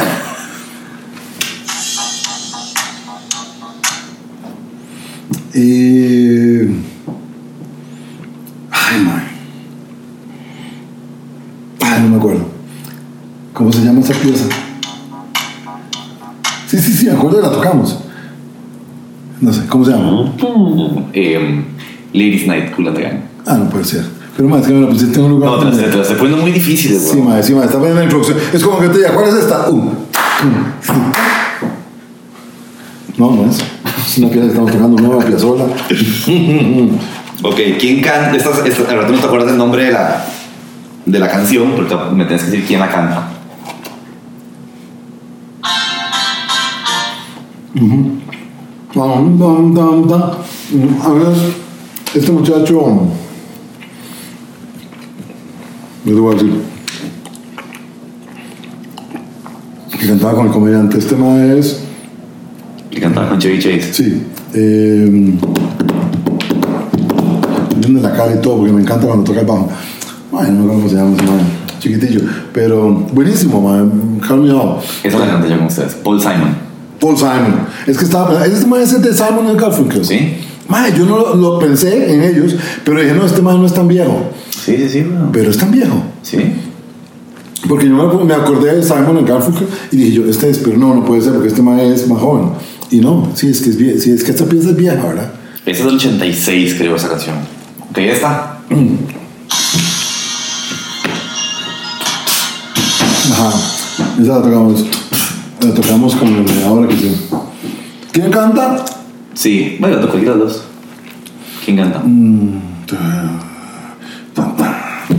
Ay, ma, ese es el de concierto que hicimos de la mujer de la Filarmónica y lo tocamos en los 80, de los 80 era. Los 80 o no, sí, los 80 eh, Es de los 80, ¿verdad? Sí. Esta. Ma, es que me tengo que acordar de la melodía, justo lo que venía. ¿Cuál es? Easy Lover, Susana. Sí. Es que, ma, la entrada, esa, si hubiera, si hubiera habido la introducción, por lo menos, ¡drang! y la orquesta, me acuerdo de. Pero, es que, Kurt, vos estás puesto a pensar. Fíjate que yo me compré un iPad para dirigir la filarmónica. Ajá. Mi iPad, tengo la música de la filarmónica. Sí. 2.400 partituras. Y, mae. 2.400 canciones. Imagínate vos que en un concierto de la Filarmónica son 20 canciones. 10 conciertos serían 200. Y nosotros tocamos 12 conciertos de temporada, más los conciertos especiales, que por lo general son 3 o 4. Digamos que 12 conciertos son 240 partituras, más los otros 3 conciertos son 60 más, son 300. Por 16 años. Entonces, Sí. A eso iba exactamente, man. Puta, si, estoy, si está hilada esta puta entrevista, man. Man, uno asume que alguien ¿Está como... Está hilada. así. Uno asume que alguien como vos, que sabe, que sabe de todas, se sabe todas, todas en la música, man, es difícil de impresionar musicalmente. O sea, ya sabes cómo se hace todo estructuralmente, melódicamente, ¿verdad? Armónicamente. Es como cuando Steven Spielberg ve una película, ya sabe cómo se hacen las barras. ¿Cuándo fue- Inclusive uno sabe cuando, ya uno sabe el final, piensa en el final que va a tener la Ajá. película. ¿Cuándo fue la última vez que una melodía nueva te puso la piel de gallina? De algo que vas a. que tú. que, que, que- esas piezas que tenés que estudiar con la filarmónica, tal vez que nunca has oído, probablemente, como muchas varas que obviamente que, que tenés que hacer con la filarmónica. Que una melodía así que nunca habías oído. La última vez, Sí, la última vez que te puso la con piel de gallina. con Pau Donés. Frío, humo, piel de gallina, feo. En serio. Feo, man. Cuando vos ves que el maestro está muriendo y te canta una canción donde habla de no me importa nada, el tiempo no. Y, y, y, y vos decís, esta canción es de hace 15 años, 20 años. Y hoy la canta viviéndola. Ay, y oís la melodía y oís el arreglo que hizo Paul, vos decís, "Mae, no puedo, no puedo, no puedo con esto. Mae, es, que es, es que es la vida, esa es la vida de un artista. Muchas veces el artista, el legado es vivir para siempre, esa es la ilusión de todos los artistas la, la inmortalidad musical. Eso es lo, lo que te hace ser artista, es pensar en que tu música, tu legado perdure. Y, y es eh, la ilusión de un artista, pero cuando vos ves al artista en vida, transmitirte la emoción concentrada, es impresionante porque no hay lugar a dudas, no hay Sí. margen de interpretación, eso es lo que es. Sí. Él compuso esta canción en un momento que está viviendo hoy, que pensó hace 20 años. Entonces, mae, sí, humo. Ayer la vi en la noche. Ayer la vi porque, di, hablando de, de, de Pau, que sabemos que está muy bien ahora, que está con su hija disfrutando y todo, me, realmente me llegó, qué curioso. Vamos a hablar de Pau en varias oportunidades porque, porque lo tengo muy presente, muy a flor de piel, por, por, por, por pensar que se pueda morir en un momento. ¿Cuándo fue la última vez que lloraste con una canción o una canción que te- la canción que más has llorado en tu vida? No sé si vos llorar con música, yo sí. Yo, yo, yo no lloro con canciones. Hay una pieza que vamos a tocar en la Sinfónica Nacional en el próximo concierto. Desde que tengo, yo cuando estaba joven, te, estoy hablando de que tenía 17, 18 años, pensé que me moría a los 45 años. Siempre lo supuse, siempre lo pensé y siempre lo me preparé. Entonces, Marvin Araya, a partir de los 30 años, empezó a vivir una vida muy intensa. Y muchas de las cosas que he hecho, las he hecho porque mi vida era corta. Yo juraba que me iba a morir. Pura superstición, ¿por qué? porque en mi mente yo tenía que me moría a los 45 Ajá. años. No me preguntes por qué, madre, pero de hecho mi fiesta de 45 años fue un fiestón increíble. Fue un fiestón increíble y mis amigos llegaron y mis amigos que tenían un montón de lado me mandaron comida, me pues, llevaron sushi, es una empresa que está sushi, la cervecería de Costa Rica me mandó unas, unas con cervezas y todo, porque Marvin cumplía 45 años y lo estaba celebrando como si fuera el último día de su vida. Después con los 50 lo celebré también, ahora estoy de cagüeta pensando en los 60 y voy a estar fascinado disfrutando. Pero como lo tenía así, yo siempre, la sexta sinfonía de Tchaikovsky, la sinfonía patética, el cuarto movimiento es mi vida hecha música. Cuando yo escuché por primera vez esa obra, me conmovió tanto que me sentí triste como por una semana y no la quería volver a oír. La volví a oír en un CD y lloré. Y entonces cuando tenía problemas con en mi relación sentimental o, o algo emocional o me sentía solo, me iba a un cuarto, me encerraba en un cuarto, en una esquina y ponía la sexta sinfonía del cuarto movimiento. Yo les digo que les pido a todos que la escuchen. Sí, claro, Tchaikovsky era homosexual. Ah, no sabía. ¿sí? Y Tchaikovsky se enamoró de un muchacho. Y las sinfonías siempre tienen una misma estructura, cuatro movimientos, rápido, lento, danza, rápido. Rápido, el primer movimiento, lento el segundo, danza, una danza, un movimiento de danza en el tercero y el, el alegro al final para promover los aplausos, porque es el final de la sinfonía. Tchaikovsky rompe con esto y pone el movimiento lento al final. Cuando vos oís el movimiento lento y termina,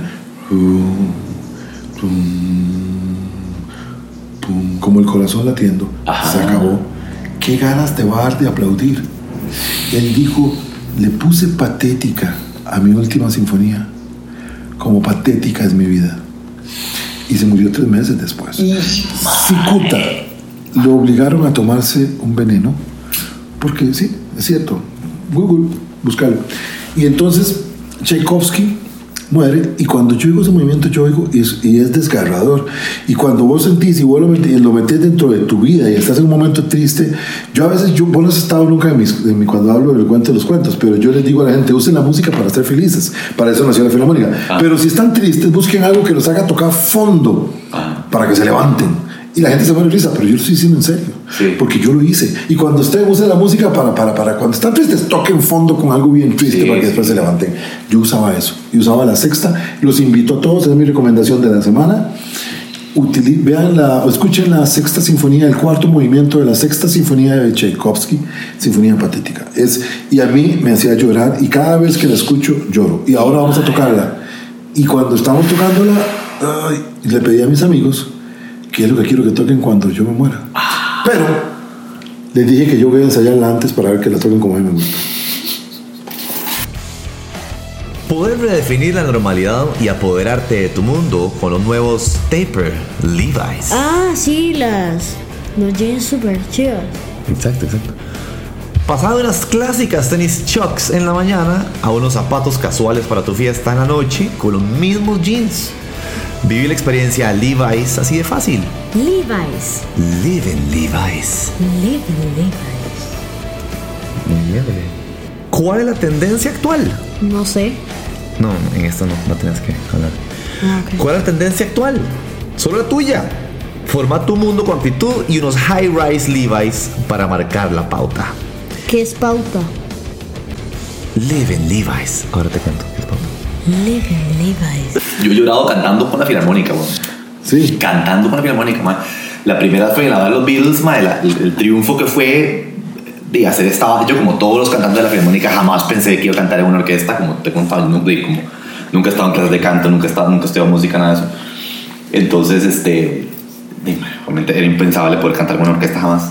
Y yo me acuerdo cuando eh, cantar Hey Jude al final, yo me estaba, sepa, yo me estaba, bueno, me acababa de terminar con mi novia, la mamá de Julián, y vos sabes de qué trata Hey Jude. Él escribió- es la canción que le escribió Paul Sí, sí, sí, McCartney al hijo de John Lennon, que se llama Julian, igual que mi hijo, man. Entonces, man, yo me acuerdo que me quedaba larga la voz, man, en esa, en esa parte. Mae, este, quiero hacer una mención aquí de tu fabulosa banda base, que han sido banda base también de mis conciertos con banda.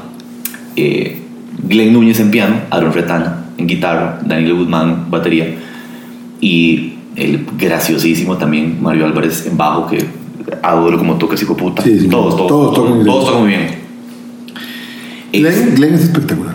Ok, eso, eso te quería preguntar. ¿Qué? Decime un momento de cada uno. Esto más son la, es el bajista, baterista, tecladista y, y guitarrista que han acompañado a la, a la Filarmónica desde hace siete años, seis años. 10 años más o menos. Sí. Entonces, porque sí, en los Beatles no estuvieron. Eso fue hace ocho años. Eh, decime el primer momento que se te venga a la cabeza de cada uno de ellos cuatro que vos dijiste, puta, qué bueno es, mae. En el primer momento. El- no, no primer momento. El primer momento que se te viene a la cabeza, haber oído una parte que tocó Glenn, una parte que tocó. Ok, Danilo, Dan- dijiste, Danilo, puta, qué bueno. Danilo es perfecto. Musicalmente es perfecto. Danilo es Danilo es perfecto. O sea, Danilo lo toma muy seriamente, es muy profesional. Y muy perfeccionista. Sí, muy profesional, muy perfecto. Te digo, es perfecto. Danilo se siente y te saca la pieza exacto. Si el mae en ese momento se le cayó un bolillo, el mae tira un bolillo porque son igual. El mae es perfecto y toca con una ecuanimidad increíble. Sobre todo, es muy leal. Sí. Danilo es muy leal, es una persona, es un buen hombre. Entonces, eh, digamos que juntas eso eh, y, y vos decís, pucha, por eso es mi mano derecha, porque ha logrado calar eh, en el ambiente, en la familia. Además, mis hijos lo tienen en el grupo donde nos comunicamos mis hijos y yo, y pusieron a Danilo. Entonces, que lo jodan porque dicen que es igualito a Russell Crowe, pero bueno. Entonces, el madre lo ponen ahí y es eso, es perfeccionista. Yo, el 50% de la pieza es Danilo. Yo voy guindado, siguiéndolo y disfrutando. Mi vida no es fácil. Yo me siento y disfruto mucho de saber que mi músico les da la confianza, el apoyo y tocan y yo les voy, les digo todo lo que yo quiero, ahora sí háganlo. Entonces, haz eso. Mario Álvarez es un virtuoso del bajo, tiene un gusto espectacular. Mario es- Un yo- gusto, Mario, voy a hacerte a vos con cuatro compases una hora donde vos decís, mae, ¿qué es esta vara, mae? El peso, a veces puede hacerte un par de notas. Como toca Fonco disco. Man, no, no, yo no, no, es impresionante. visto, man, Mario Álvarez tiene esa ventaja de que es un músico eh, que te aporta, que te, que te crea conceptos, que te, que te llena de buena música lo que hace. Mae tiene esa capacidad de crear música sobre la armonía. Aaron Retana es la chispa que siempre necesita toda la pólvora para encender. Aaron Retana es el mae que te dice, por ejemplo, Aaron, yo tenía otros guitarristas que tocaban y Aaron me dice, maestro, yo quiero tocar en el concierto, eso es lo mío. José José, José José es lo mío. Entonces, José José, maestro, y empieza a cantar un tema de José José, bueno, que tocar el de José José está bien. Y ahora sigue uno de rock, maestro, eso es lo mío, Pink Floyd, yo maestro, y empieza a tocar, pero a- a- a- me acabas de decir que era José José, maestro, perdóname, oiga, y se empieza a tocar, bueno, Led Zeppelin. Terminamos Led Zeppelin, viene plancha, me dice, "Uy, ahora sí me va a ver, maestro, esa es la vara mía, esa, ahí se fuerte. Aaron, pero vos sos fuerte. En eso viene Beatles y me dice, maestro, John Lennon y yo. Vaya, no, pero ¿cómo? Y me dice, maestro, yo le- y empezó. Y así cada vez que era un concierto, entonces yo le decía, toquemos, ahora viene tal cosa, las rancheras. Y me dice, ¿cómo? Y registraba mi abuela y toca con el pero él dice eso, pero la verdad, pero es él es cierto. bueno. Él- ahora te voy a es contar cierto, cuál es la ventaja. La ventaja con Aarón es que Aarón tiene la chispa, como te decía, de hacerte sentir feliz cuando toca. Él toca Ajá. y te transmite felicidad cuando Sí, él toca. Hay guitarristas que tocan y no pasa nada. El la diferencia, no sabes, no te la he dado esa clase, pero te la voy a dar hoy. ¿No sabes la diferencia entre un buen músico y un mal músico? No. Ok, el buen músico piensa cuando toca. El mal músico solo toca. Por esa razón, el mismo instrumento puesto en dos manos diferentes suena muy diferente. El mismo puesto en dos manos diferentes es como tocan, no, es como piensan. La manera como manejan el concepto, la manera con la que impulsan, la manera con la que vibran, la manera, no es el instrumento, el instrumento es el mismo. Es la manera de pensar, la manera como, como ejecutan, la manera Ajá. como piensa esa persona. Aaron tiene la ventaja de que es una persona que igual tiene chispa, que igual te inyecta energía, que es muy importante para... Y es eh, muy inteligente muy inteligente. Para crear es muy, es muy vacilón hacer música con Aaron porque se disfruta mucho tocando muy bien. Sí. Glenn Núñez es el maestro. Glenn Núñez es la de los cuatro. Glenn es como él. El, el- el genio de la, el, el genio de la armonía Y el más humilde de los el más cuatro. humilde, el más técnico en cuanto a la cuestión de el piano es el profesor el que sabe todas las respuestas de todas las Y qué cosas amor de persona y es una un ser humano no 10 es una calificación 70 es un ser humano extraordinario y sobre todo tiene algo que es maravilloso para mí humildad muy esforzado y sobre todo es buen amigo. O sea, Glenn es un mae que si tiene que, que hacer algo por vos, Glenn lo hace. Igual cuando tiene que ganar el piano, para llegar él lleva el piano, él con tal de que suene lo mejor posible, él lleva todas las cosas. Y yo lo he visto en algunas situaciones donde él nos aporta y, y a veces nos pregunta, Glenn, tal cosa, y tiene respuesta perfecta y, y no que, bueno, maestro, tal vez se hace tal y cual cosa, sabiendo él que podía haber dicho, no, eso está mal, no. Ajá. Lo hace de una manera en la cual vos te sentís, aunque te esté diciendo que estás totalmente, totalmente equivocado, te haces, te, haces sentir sí, bien. sí. Entonces, es ese tipo de personas que son como un ángel, como una persona Ajá. celestial, y- pero, pero esa, esa manera de ser, esa base es maravillosa. Eh, y yo soy muy orgulloso de que, de que hayan escogido seguir con la Filarmónica, porque tienen, tienen cualquier cantidad de trabajo, Sí, claro. pero le dan prioridad a la orquesta. Siempre es, yo no tengo que pensar si la base puede, yo me llamo para tal día y digo sí, Están amarradísimos. Sí. también, y son muy buenos. Mae, te iba a preguntar si pudieras tener otra banda base, músico por músico, ¿quiénes serían? Pero mejor cambio la pregunta. a, Tenés un bajista, guitarrista, digamos de música popular, digamos, no me, digamos, música popular, ¿verdad? Afuera, no tiene que ser tipos. Eh, bajista, guitarrista, tecladista, baterista, favoritos. digamos, hay, hay muy, muy buenos. Este, hay mu- muchachos buen- buenísimos. Eh, guitarrista Carlos Delgado es muy bueno, es muy buena gente. No, pero afuera. ¿Cómo? O sea, gente famosa, guitarristas conocidos, famosos, que no sé. Ah, mae, gente de Clapton. Ah, Perdón por Carlos Delgado, Carlos Delgado lo, lo amamos mucho, pero voy a cambiar de tema. De afuera. Ah, no, de afuera. No, no, te digo francamente. Como pensar en bajistas de, no sé, sí, por supuesto que me, pero no podía para música popular. Pero, mae, Patitucci me fascinaría haber hecho algún Patitucci, que, mae, o sea, chicorea en el piano. Ok. Patitucci, mae, Te vos te sentás y dices, "Mae, no puede ser. Pero George Benson me encanta como toca guitarra, me fascina. Es me- yo soy jazzero, ¿sabes? Yo toqué 20 años de mi vida jazz, bueno, 16 años de mi vida jazz. Dejé el jazz porque hay que estudiar mucho, hay que estudiar mucho, mucho, mucho. Y yo no tenía tiempo, entonces no más, no volví a nada, cero, no improviso nada. Ajá. Componer, no compongo desde 1993.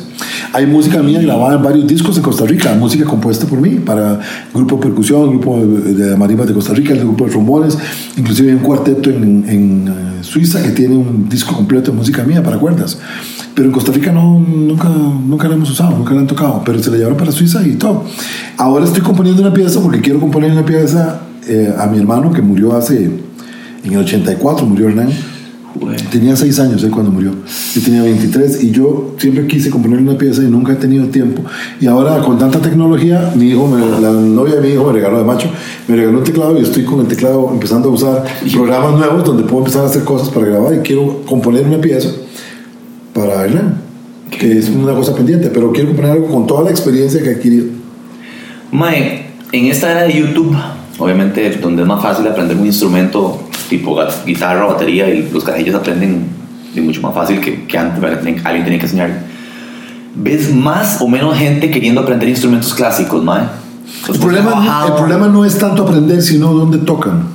El problema son las opciones de trabajo que puedes obtener o lugares para presentarte. Ajá. Es un tema en el cual deberíamos gastar un día una... Es más, yo te propongo que un día hagas en este programa tan bonito que tenés, que me gusta mucho esta opción tuya, una mesa redonda con gente que decidamos nosotros traer para oírlos sobre las opciones el espacio que tienen disponible los músicos en Costa Rica para hacer cosas de otro nivel. No para matar chivos, Ajá. sino que yo te digo, cuando vos querés hacer un espacio, hay un grupo que presenta un concierto una vez al año en el Merico y se preparan una...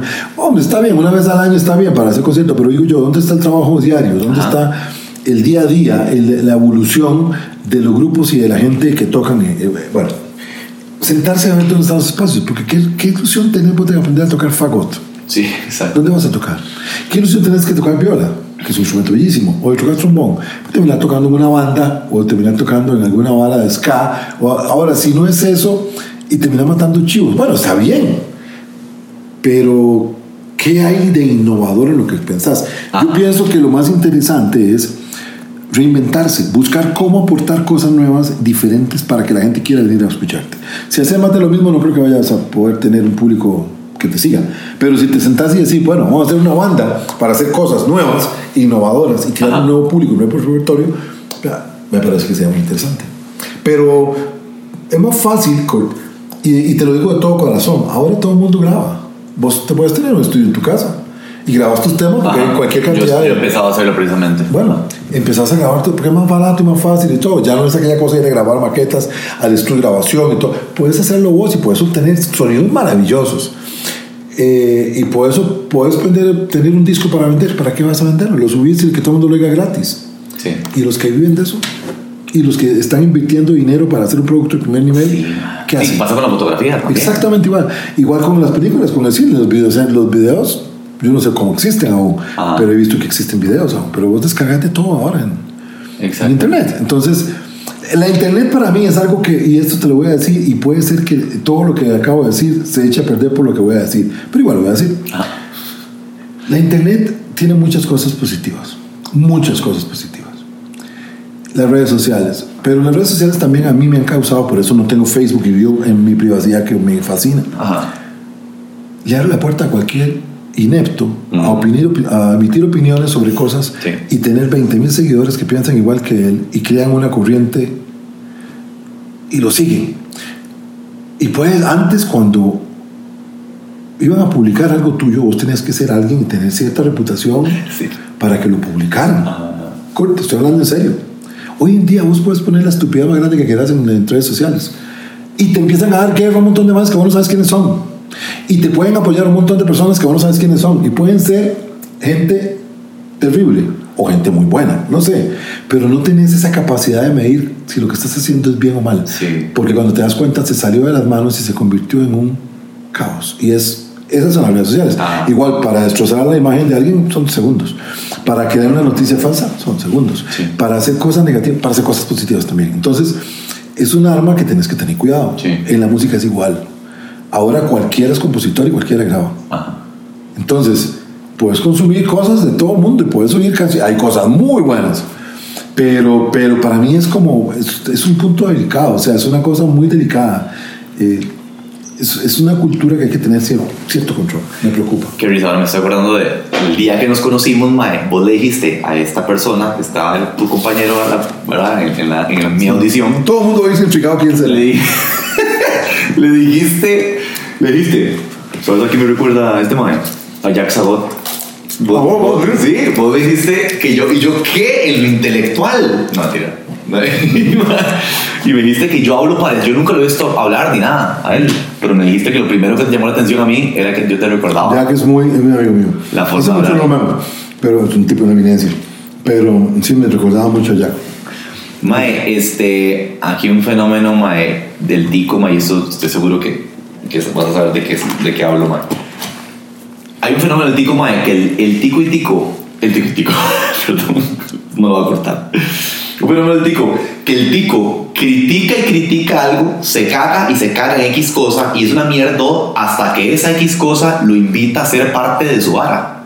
Y dices, sí, Sí, sí quiero, sí quiero. Ma, yo lo he visto con Teletica, lo he visto con la Filarmónica, gente que hablaba mierda de la Filarmónica, de pronto vos los invitas. Sí, sí, sí, sí, está bien, está bien, está bien. Pero, madre, pero qué rajado ese fenómeno, ¿verdad? Ahora te digo una cosa, francamente, sí, ahora te voy a contar que es.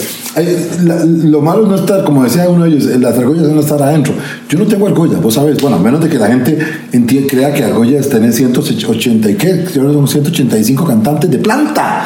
La Orquesta Filarmónica tiene 185 cantantes que han cantado con la Filarmónica en 16 años, más. O sea, te estoy hablando de que cuando vamos a hacer el concierto, vos decís, ok, ¿a quién llamamos?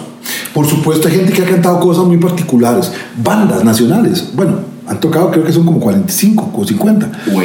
Bandas nacionales, desde Master Kia por partes entre, entre líneas, eh, eh, bueno, toda, madre, Marfil, eh, bueno, los, los Sixos son los únicos que no los hemos llamado porque no había oportunidad, pero bueno, hemos tenido cualquier cantidad de bandas. Ajá. Bueno, vos decís, yo no sabía que fulano, además te lo digo de corazón, llamé a un muchacho a cantar y se acercaron dos músicos de la Filarmónica y me dijeron, usted sabe que este mae hablaba peste de la Filarmónica. Y le digo yo, no sabía. Porque, porque vemos que lo está llamando, y pero, pero maestro no sabe. Como él no tiene, no tiene Facebook y no sabe que el maestro se ha cagado en la Filarmónica no sé cuántas veces y que queda para la Filarmónica. No, ahora yo lo estoy llamando porque me gusta como canta. Sí, sí, el maestro canta tuanes, pero es que maestro, bueno, te, te lo juro, cantó.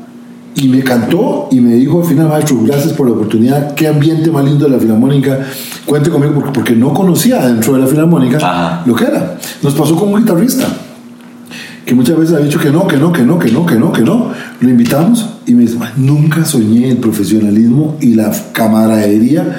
Puta, o sea, yo tocaría de gratis con ustedes. O sea, yo realmente, porque al principio fue la hora de platas, la primera vez, y no nos pusimos de acuerdo, y tenía una vara alocada. La segunda vez me dice, yo pagaría por tocar más. No, no, se te va a pagar exactamente igual que a todos. O sea, Ah. como- no, pero la experiencia y todo, y más me fascina, yo mira cómo nos alegra realmente que hayas tocado y el aporte con, con Sí. vos y todo. Ah, entonces, yo siento que a mí no me, no, no me angustio. Yo sé que hay gente a la que no le caigo bien y a la que piensa que hay un montón de argollas y todo, pero Kurt, en Costa Rica tenés una persona haciendo algo y hay 10 tratando de ver cómo te la destruyen. Y eso es una profesión. Todo, sí, todo. Es una profesión en todo lado, man, en todo lado. Este país no avanza porque hay mucha gente que no hace. Hay mucha gente que está dedicada simplemente a ver que la- que no, los demás no hagan, porque así no me pueden joder a mí que yo no estoy haciendo.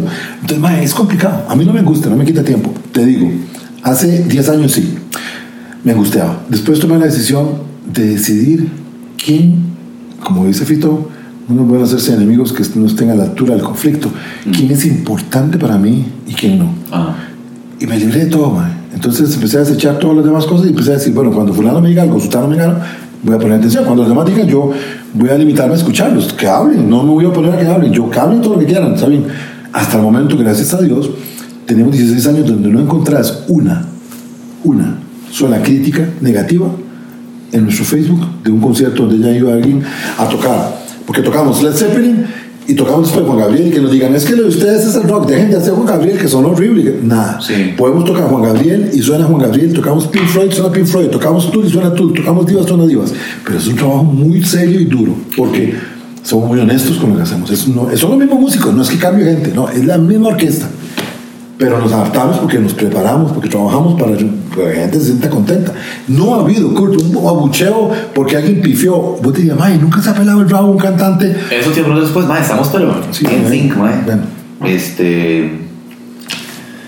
Solo que porque para, para la fisioterapeuta. Mae, sí, weón. No, güey, vamos, porque alguna mierda va a tener que cortar, weón. Mae, este.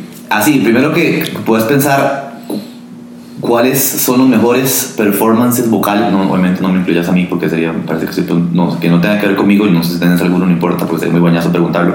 Los mejores performances vocales que te acordás de cantantes con la filarmónica. Yo tengo el de eh, More Than a. eh, de Tao. A mí me gustó mucho ese de Tao. Sí, Tavo, More than a feeling. Sí. JP, Ah, sí. JP. Qué Juan Pablo bueno. Castillo es Qué bueno, espectacular. man. Juan Pablo Castillo es top. O sea, de los más que bueno yo es. podría ir con la filarmónica a tocar a Los Ángeles o a Nueva York y decir, tomen. Charlene Stewart. Sí, Charlie. Charlene, yo le he escuchado cantar cosas donde uno dice, Mae, o sea, no puedo. ¿Qué es esta vara? Ajá. Son cantantes espectaculares, o sea, cantantes que son de primer nivel. Gust- Gust- Gustavo, Charlene, vos has hecho cosas muy interesantes, me acuerdo con Pink Floyd. No, con, con, con, fue con Led Zeppelin. Metallica.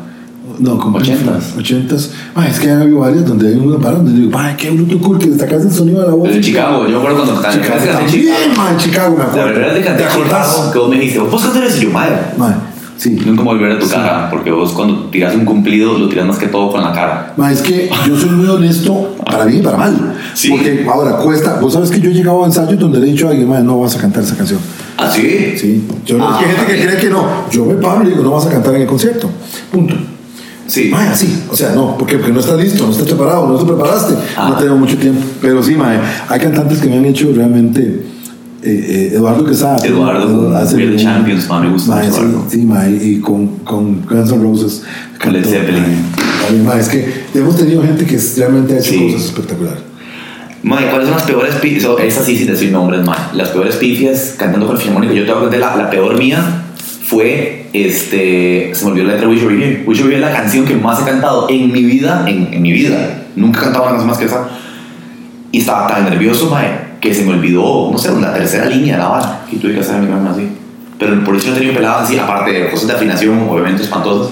Pero qué pifias te acordás, No, mae? pifias como por ejemplo que nosotros empezamos a tocar en Parque Viva, Parque Viva repleto, Ajá. y el maestro cantando otra canción.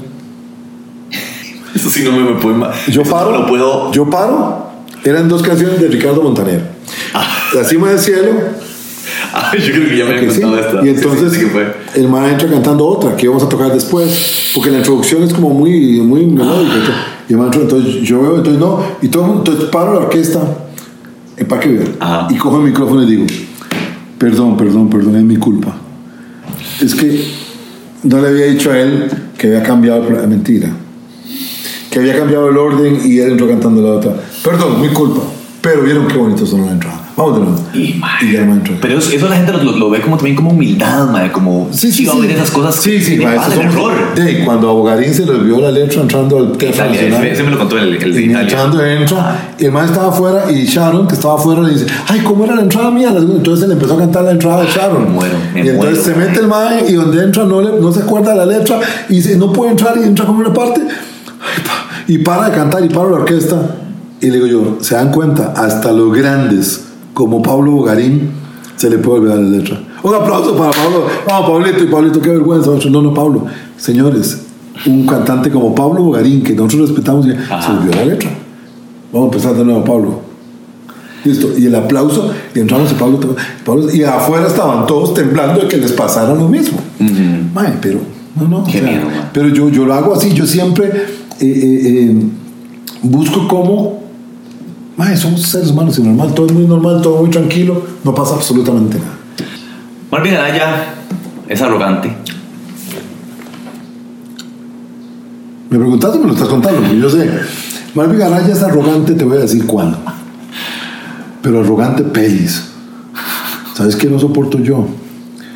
Las injusticias. Por ejemplo, y las cosas, los vivazos, no los soporto. Y ahí me vas a ver arrogante, prepotente. Por decirte algo, por un ejemplo. No soporto la gente que se cola y yo estoy. Yo, Ah. yo me siento orgulloso Ajá. de ser fila como todos los demás.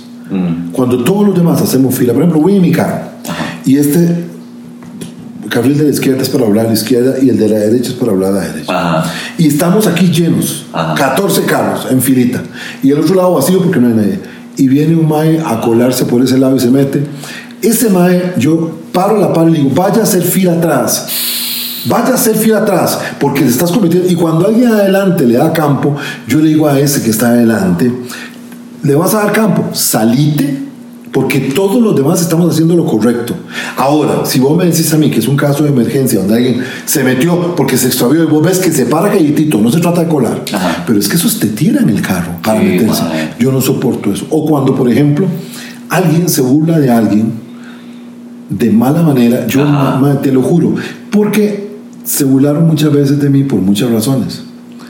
Y por gordito, por lo que fuera, se burlaron de mí varias veces. Ajá. Inclusive por no hablar inglés, porque yo no hablaba inglés, ni hablo muy mal inglés, pero entonces en algún momento alguien, en alguna de las cosas, se burlaron y yo me ponía a pensar, qué feo, o sea, qué feo. Y entonces yo no sé nadar, porque cuando tenía siete años me revolcó una ola y casi me ahogo y le agarré fobia. Cuando yo meto la cabeza, estuve a seis metros así, pero seis metros en el mar, y me se metió un man, yo traje agua como un, y me sacó y me sacaron el agua, yo veía, me acuerdo ver la arena, así, y el, sol- el reflejo del sol, y yo abajo, como seis metros, cool, no te miento, me jaló la- y se metió un muchacho en Punta Arenas y me sacó. Ajá. Yo traje agua, como, una- pero me quedó en la cabeza, cuando meto la cabeza dentro de la piscina, yo digo, "Mm", me entra una barra donde el cuerpo se me paraliza porque me acuerdo, era como estar muerto. No pude aprender a nadar. Y en un momento alguien se burló de alguien que no puede nadar o alguien le da miedo a la piscina, hombre, entonces me, me pierdo. O cuando te critican injustamente y no te dan oportunidad. Pero, madre, Sí. si hay algo que yo no puedo, yo no me cuando me enojo soy insoportable. Me he enojado dos veces en mi vida, solamente dos veces. Yo te he visto enojado una vez más o menos en un ensayo, pero. Pero enojado también no me viste tan enojado, porque si estabas, si me viste, te estaría inolvidable para vos. Pero yo no soy de gritar ni de nada escandaloso ni de golpear. Ajá. Es ser tajante. Tajante. Y te digo en tono bajo, no quiero volver a saber nada de vos el resto de mi vida. Punto. Te vas. Y si me decís algo, te digo, te vas. Punto. Una vez tuve una discusión con un músico terrible, por una injusticia, madre, como si hubiera sido que cometí el error y yo no había cometido el error. Eh, después se dio cuenta y se disculpó y yo ya no pasa nada. Pero, madre, sí, a mí esas cosas, pero arrogante, no, vieras que yo he creído como que, no, madre, no sirvo porque yo me veo y veo que físicamente, ¿no? y no, y, y musicalmente a- admiro a tanta gente en este país. Yo, por ejemplo, Fidel Gamboa era un ídolo para mí. Allen Torres, hay músicos, William Porras, hay muchos músicos que yo digo, puta, que más bueno, Chepe González, Ay, que yo digo, ay, qué músicos más buenos, Checo Dávila, músicos excepcionalmente buenos, que son músicos que yo desearía tocar la cuarta parte, la décima parte de lo que tocan, y saber lo que ellos saben, y eso me inspira a tratar de ser mejor y hacer cosas mejores, porque yo conozco lo que hacen y sé lo que son capaces de hacer y digo, pucha, qué buenos. Vinicio Mesa, un clarinetista, el gemelo de Barrio que toca la para mí en la sinfónica, yo los admiro como clarinetistas y digo, madre, qué madre más buenos. Y yo soy que toco primero clarinete, madre, entonces me van a, no sé qué, y trato de hacer lo mejor posible porque yo los tengo a la par y los admiro mucho. Pero realmente uno tiene que estar ubicado. Sí, no, no, la pregunta que te hacía, ese era el chiste realmente, que es que no sé si en el contexto en el que yo te veo, mae, siempre, o sea, siempre es un contexto como de docentes, vos sos el, el que la gente se refiere a vos como maestro, vos siempre el contexto que te veo es un contexto de, de seguridad donde vos sos el, el mandamás, por decirlo así. Pero como te dije antes, este, si tenés una humildad, mae, cuando no sabes algo de sos humilde, no sos Así no yo libre, porque sería peor la caída si te puedo guardar de vivo.